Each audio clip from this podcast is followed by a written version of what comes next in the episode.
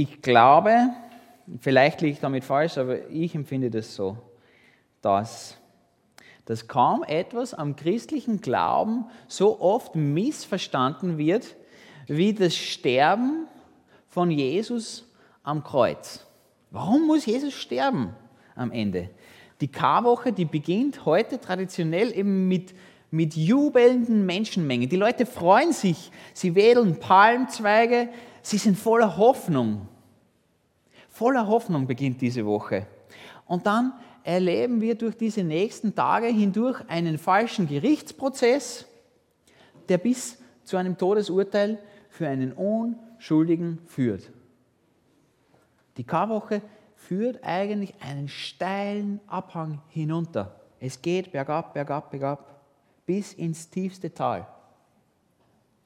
Und das kommt mir eigentlich wirklich immer wieder unter. Es hätte nicht so sein müssen. Es hätte nicht so kommen müssen. War das wirklich notwendig? Es ist doch traurig, dass es so ausgegangen ist für diesen Jesus. Wie konnte man einen guten Menschen wie Jesus umbringen? Hätte man etwas dagegen tun können? Er ist vielleicht einfach ein Opfer von seiner eigenen Gutmütigkeit, oder? Er, er war einfach zu gut. Er hätte, er hätte was machen können oder sollen und ähnliches, so in dieser Art.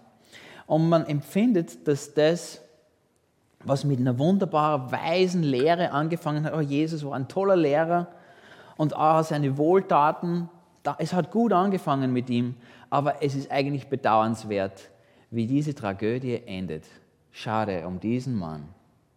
Und jetzt huldigen seit 2000 Jahren viele Menschen diesem Märtyrer der die Welt eigentlich nur verbessern wollte. Er wollte sie einfach nachhaltig besser machen. Es ist eigentlich traurig. Die Welt verbessern, oder? Das wollte Jesus.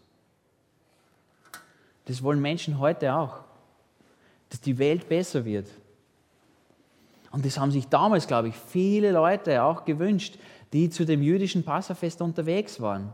Dass Jesus einfach die gegebene Situation wieder besser macht, dass es wieder gut wird. Das hat man sich erhofft von Jesus, oder viele zumindest. Oder wenn wir das eine Stufe weiterdenken, vielleicht in unser Leben heute hinein, wie wäre das?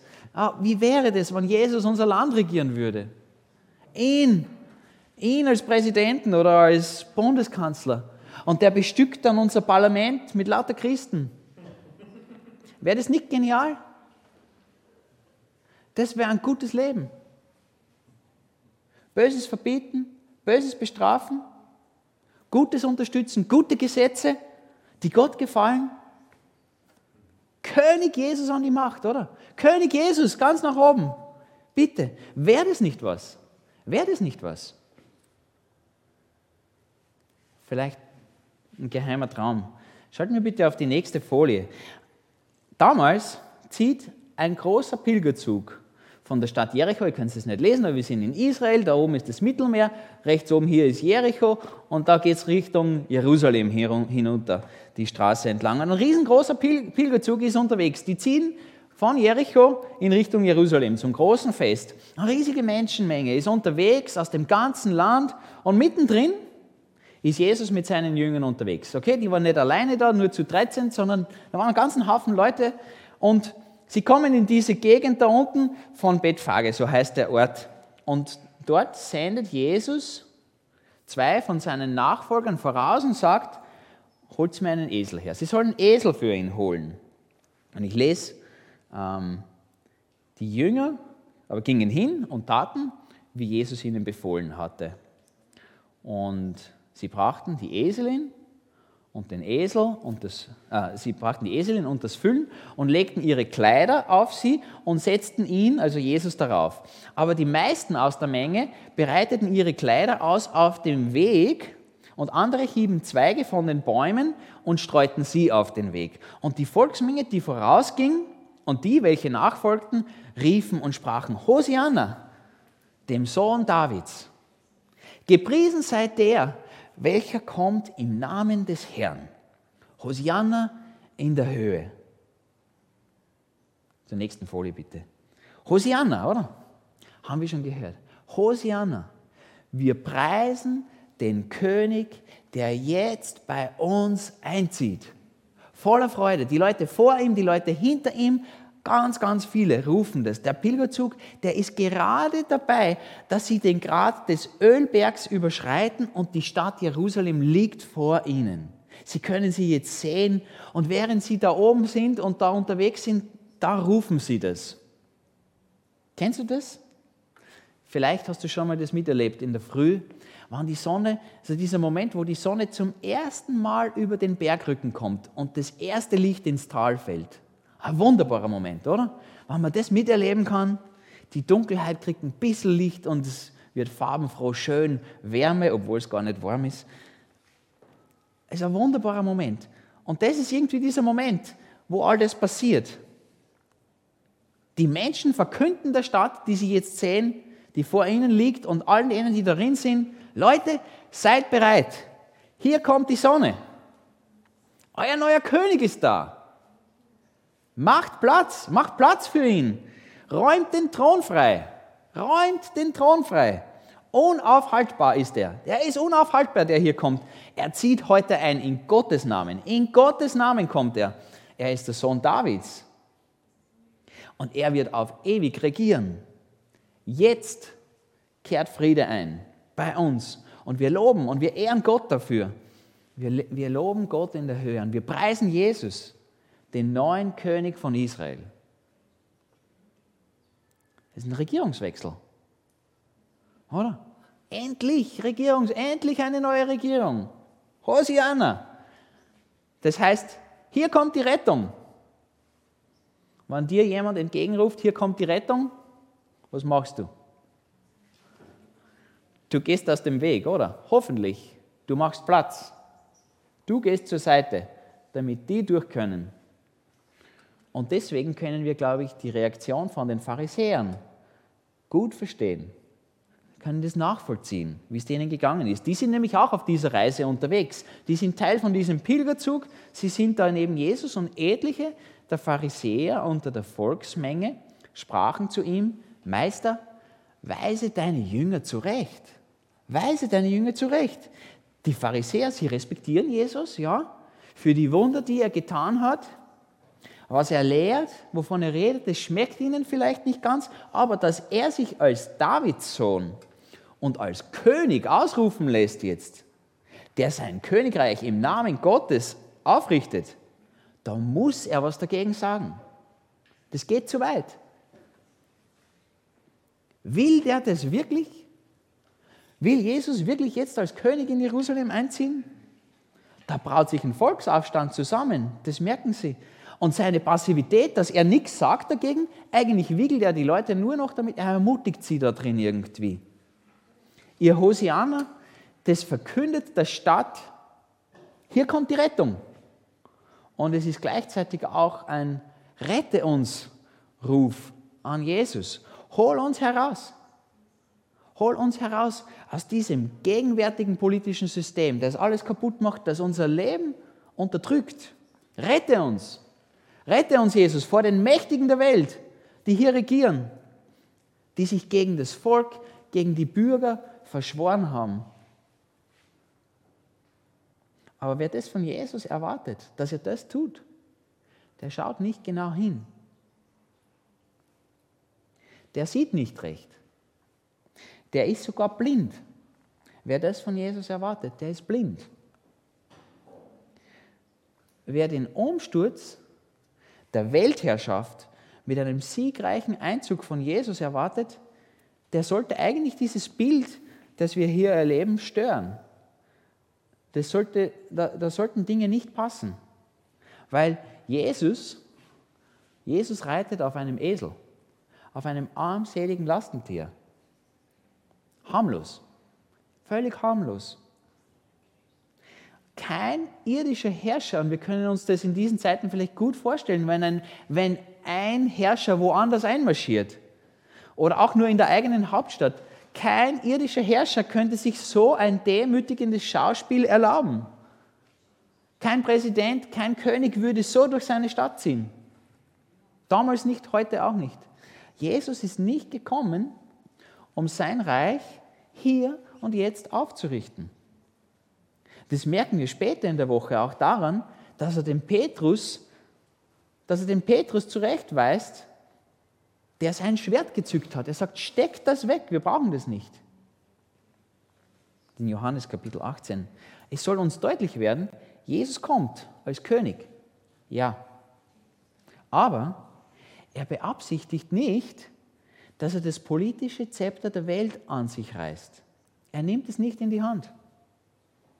Und wer die Hoffnung hat, dass Jesus und seine Nachfolger die Welt durch seine Königsherrschaft verbessern werden, der muss verzweifeln. Der muss verzweifeln. Wer sich wünscht, dass Jesus dieses Land mit guten Gesetzen und Strafen für die Übeltäter regiert, der wird enttäuscht der wird bitter enttäuscht von Jesus an diesem Tag, weil der verheißene Retter reitet unter Tränen in die Stadt ein. Jesus weint, als all das passiert. Und es sollte doch ein Triumphzug sein, oder? Die Leute wünschen sich einen Triumphzug, das ist es, was sie veranstalten. Aber nein, als er näher kam und die Stadt sah, weinte er über sie und sprach, wenn doch auch du erkannt hättest, wenigstens noch an diesem deinem Tag, was zu deinem Frieden dient. Nun ist es aber vor deinen Augen verborgen. Blindheit. Wie ein Arzt attestiert Jesus den Menschen Blindheit in dieser Situation. Er sagt, ihr erkennt nicht, dass ich euch Frieden bringe. Ihr seht es nicht. Ich bringe euch Frieden, aber ihr checkt es nicht. Jesus weint, weil die Menschen nur das sehen, was ihnen vor Augen liegt. Und das ist die Knechtschaft unter den Römern. Das sind die, Ungerechten, die Ungerechtigkeiten, die sie, die sie heute plagen. Die Ungerechtigkeiten, die uns heute plagen, liegen uns vor Augen. Und das ist es, was die Leute sehen. Sie sehnen sich nach Frieden, ja, aber nach dem Frieden dieser Welt. Und nicht nach dem Frieden, den Jesus im Gepäck bringt an diesem Tag. Nicht nicht nur die Pharisäer sind da davon betroffen. Das betrifft bei weitem nicht nur diese Leute. Nicht nur sie übersehen bei Jesus das, sondern das ganze Volk, seine Jünger teilweise auch. Sie sind auch davon betroffen. Man ist neugierig an dem Tag, man ist voller Enthusiasmus. Die Leute sind begeistert, oder? Man ist begeistert davon, dass er gerade Lazarus von den Toten auferweckt hat. Das haben sie miterlebt. Das war gerade vorher. Und voll Hoffnung deutet alles darauf hin, dass jetzt dieser Jesus, der Tote vom Leben auferwecken kann, in die Stadt Jerusalem, in die Hauptstadt endlich einzieht und die ersehnte Veränderung bringt. Jetzt ist es soweit. Aber Jesus weiß, in den Leuten ist nicht Glauben und Vertrauen am Werk. Das ist es nicht, was sie bewegt. Oder ganz viele von ihnen. Und man fragt sich, kann, kann es etwas noch Größeres geben? Noch was Gefährlicheres, noch was Bedrohlicheres vielleicht, wofür Jesus als Retter da einzieht, als, als ein, eigentlich ein moralisch völlig kaputtes Weltsystem. Gibt es was noch Schlimmeres als das? Ist das Ziel von Jesus anders gesteckt?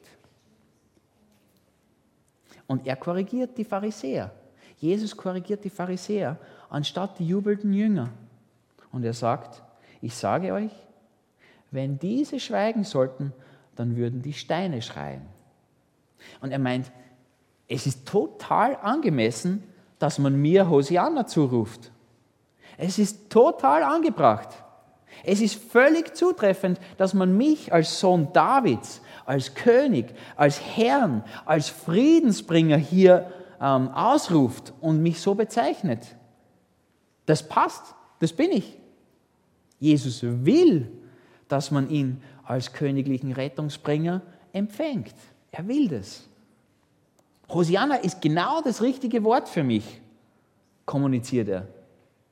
Aber ihr seht nicht recht. Schalten wir nochmal auf die nächste Folie bitte, wieder diese Landkarte. Und wir spulen ein Stück vom Weg zurück bis nach Jericho. Okay? Ist nicht lange her, da sind die alle dort durchgekommen. Also der Pilgerzug, der wächst vielleicht mit der Zeit, da kommen immer neue Leute dazu. Jedenfalls, dort waren die auch unterwegs. Es ist nicht lange her und dort sitzen Blinde am Straßenrand. Und die fragen sich, was ist da los? Als sie hörten, dass Jesus vorüberziehe, riefen sie und sprachen, Herr, du Sohn Davids, erbarme dich über uns. Aber das Volk gebot ihnen, sie sollten schweigen. Sie aber riefen nur noch mehr und sprachen, Herr, du Sohn Davids, erbarme dich über uns. Und Jesus stand still, rief sie und sprach, was wollt ihr, dass ich euch tun soll? Sie sagten zu ihm, Herr, dass unsere Augen geöffnet werden. Da erbarmte sich Jesus über sie und rührte ihre Augen an, und sogleich wurden ihre Augen wieder sehend, und sie folgten ihm nach. Das heißt, auch dort rufen die Menschen um Rettung. Sie rufen dort Jesus auch als Retter an. Auch dort sind Menschen blind. Aber die Stimmung ist gespiegelt. Es ist genau umgekehrt. Die Menge will, dass Ruhe herrscht. Aber Jesus beugt sich nach unten und bringt das Erbarmen, das sich diese Blinden ersehnen, ins Leben hinein von diesen hilfesuchenden Menschen. Obwohl sie äußerlich blind sind, sind sie es, die erkennen und die sehen. Sie erkennen nämlich und sie sehen nämlich ihren wahren Zustand. Sie sehen es klar und deutlich. Sie brauchen keinen Weltveränderer. Sie sehnen sich nicht zuerst nach irgendeinem politischen Umschwung oder so. Sie haben Not. Diese Menschen haben Not. Nämlich Not nach einem persönlichen Erlöser, nach einem Herzenskönig, nach einem Erretter, der in ihr Leben hineinsteigt. Jesus tut das. Das ist es, was Jesus tut. Er tritt in ihr Leben hinein und sie folgen ihm nach. Das ist die Errettung, die sie erleben. Sie hätten sich einfach bedanken können. Danke, Jesus, wir können jetzt sehen. Tschüss, sehr nett von dir, wir gehen jetzt und ähm, wir fangen jetzt endlich unser neues Leben an. Ich kann endlich die Karriere beginnen, die ich mir gewünscht habe ähm, und mich um meine Familie kümmern. Ich werde jetzt mein eigenes Reich hier auf Erden bauen. Danke nochmal. Aber das alles ist in ihren Augen überhaupt nichts wert. Diese Riesenchance, die sie eigentlich jetzt zum ersten Mal in ihrem Leben vielleicht haben, ist nichts wert in ihren Augen im Vergleich dazu, dass sie nahe bei Jesus sein können jetzt. Und sie nennen ihn Kyrios. Sie reden ihn als Herr an. Sie sagen, Hosianna, Jesus ist mein Herr. Der König ist eingezogen in meinem Leben. Ich bin jetzt mit ihm unterwegs. Können wir die nächste Folie sehen? Hosiana. Sie drücken das aus. Die blinden Bettler. Sie machen in diesem wirklich kurzen Bericht eigentlich ganz praktisch deutlich, was Paulus im dritten Kapitel vom Philipperbrief schreibt, wo er sagt, Jesus Christus, meinen Herrn zu kennen, ist etwas so unüberbietbar Großes, dass ich, wenn ich mich auf irgendetwas anderes verlassen würde, nur verlieren könnte. Seinetwegen habe ich allem, was mir früher ein Gewinn zu sein schien, den Rücken gekehrt. Es ist in meinen Augen nichts anderes als Müll. Denn der Gewinn, nach dem ich strebe, ist Christus. Es ist mein tiefster Wunsch, mit ihm verbunden zu sein. Jesus Christus als meinen Herrn kennen. Es gibt nichts Größeres, sagt Paulus. Dorthin geht seine Sehnsucht. Das wünschen sich die Blinden. Danach strecken sie sich aus. Auf dieses Ziel hin steuert auch Jesus, als er diese letzten Meter in Richtung Kreuz geht. Dorthin steuert er. Aber weil die Welt blind dafür ist, geht er seinen Weg voller Tränen in den Augen. Weil die Leute blind für dieses Ziel sind, das Jesus hat. Jesus weiß, dass die Welt ihn dringend notwendig hat, als Erlöser, als König. Aber die Route dorthin führt nicht über einen irdischen Thron. Der Weg dorthin führt nicht über eine Regierung von oben herab. sondern von unten herauf übers Kreuz und durch das Grab.